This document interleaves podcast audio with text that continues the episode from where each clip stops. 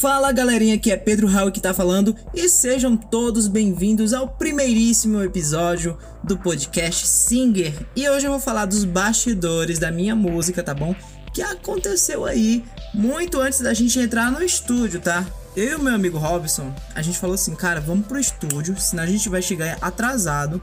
E o meu produtor, gente, tinha marcado muito cedo, a gente tinha marcado de umas duas horas é, de estar tá lá no estúdio já pra gente poder gravar cedo e sair cedo do estúdio, porque lá é um lugar um, um pouco distante e pode ser perigoso, sabe? A gente não conhecia o local, né?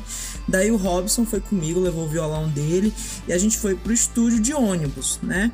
Quando a gente chegou lá, uh, o meu produtor ele tava produzindo uma galera do, do trap, né? Que, que curte essas músicas tipo do Matuei e tal. E aí a gente ficou num outro estúdio que fica do lado, que era uma sala reserva, e o estúdio mesmo fixo, que era onde todo mundo gravava as músicas, ficava na outra sala. E aí então a gente teve que esperar, né? Só que antes da gente entrar no estúdio, aconteceu uma coisa inusitada. A gente estava caminhando, sabe? Mato de um lado e casa do outro. Só que lá é uma área nobre, né? E do nada um cara parou a gente de bicicleta, gente. De bicicleta, tava de bicicleta. Eu acho que ele tava vendendo água, não sei, mas foi esquisito. Ele parou do nosso lado e ficou perguntando onde a gente ia fazer o show. Ah, onde é que vocês vão fazer o show? Eu fiquei, meu Deus do céu, agora o homem vai assaltar a gente. A gente vai perder o violão, porque violão é um negócio caro, tá? Não é barato não a gente ia perder um violão. Eu falei assim, Robson, se esse cara vir perto da gente, tu pega o teu violão e taca na cabeça dele. Ele, não, é, se der certo aqui a gente taca. E eu lá morrendo de medo, porque o, o local não tinha um pé de gente na rua, sabe? Não tinha ninguém mesmo. A gente estava andando a pé, a gente tinha descido do, de uma parada bem distante e a gente foi a pé pro estúdio. Daí a, a gente chamou o Hugo, né, que é o filho do dono do estúdio, a gente ficou chamando ele para ele vir atender a gente, porque eles estavam em gravação, né? E aí a gente tava chamando lá fora e nada do, do Hugo aparecer. Daí quando o Hugo apareceu, porque o Hugo é um cara muito alto, né, forte, quando o Hugo apareceu, o cara se assustou e foi embora, porque pensou que era um policial, não sei, né? Porque eu também pensaria isso. Mas aí, gente, foi, foi essa loucura. A gente tá se cagando de medo, morrendo de medo mesmo. Eu, pelo menos, fiquei morrendo de medo, tá? E o Robson, ai, amigo, graças a Deus que a gente conseguiu sair daqui. Beleza, entrando no estúdio, a gente ficou assim mais ou menos uns 10 minutos na sala, esperando a gente entrar para poder gravar a música, né? E foi tudo muito louco, porque a gente passou um mó tempão lá esperando. Deu problema no cabo, mas isso é normal, tá? Às vezes tem um ruído no cabo que precisa ser corrigido para não ter problema de, de sair na música, né? Na hora de que tá gravando tudo e tal. E daí a gente foi gravar. E a gente passou meia hora consertando os cabos e tudo e vendo como que ia ficar. E aí uh, chegou o grande momento de cantar, né? Daí eu comecei a cantar e tal. Tivemos que baixar um pouco a nota da música, né? Porque tinha umas partes que tava muito alto para minha voz, eu não tava conseguindo cantar. Mas foi isso, né?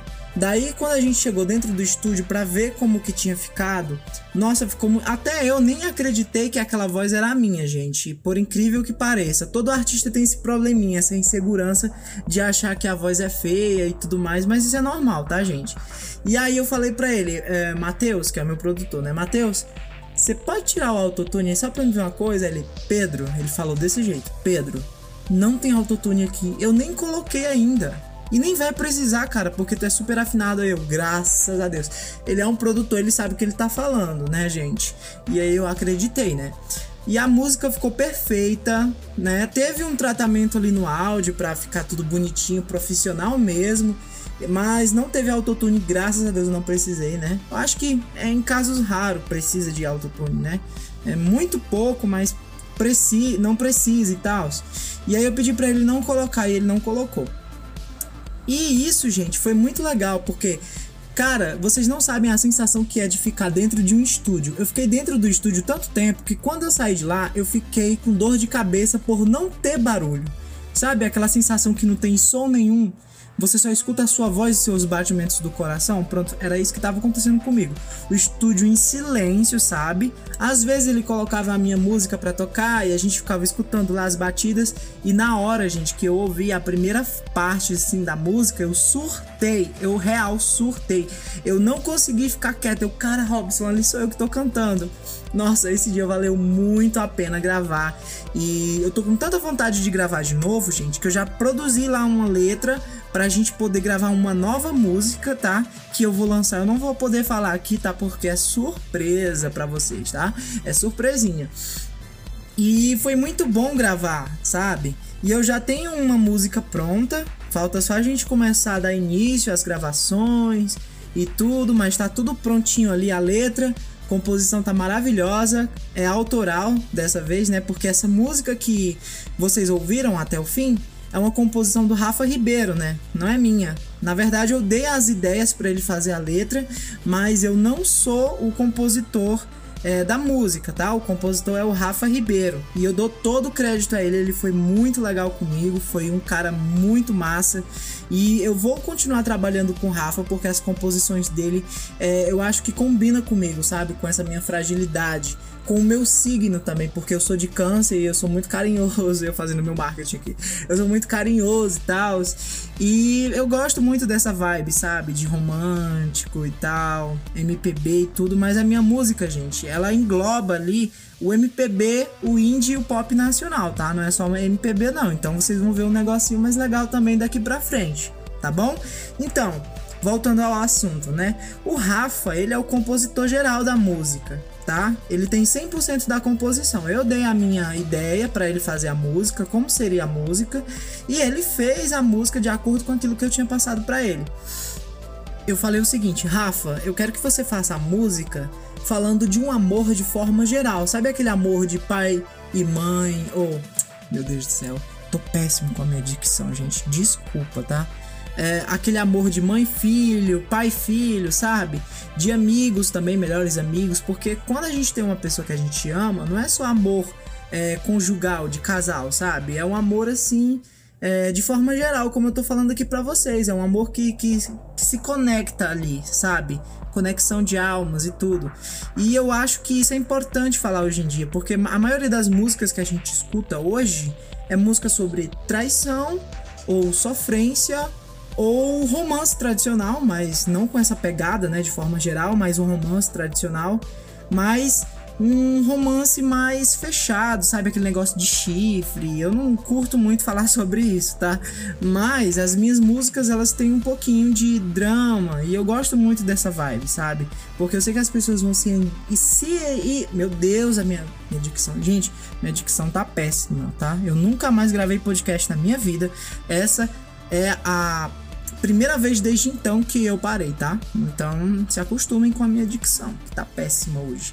Então, é, eu ia até esqueci o que eu tava falando. Sim, enfim, sobre a. Meu Deus, velho, eu tô muito ruim hoje. Sim, falando sobre as músicas, né? Que eu também falo um pouco de, de desilusão amorosa e tudo mais, que faz parte da nossa vida como ser humano aqui na Terra, né? Quem não foi iludido ou quem não teve uma desilusão amorosa, né? Quem nunca, meus amores? Até eu tive já várias vezes. Que depressão, hein, cara? Enfim.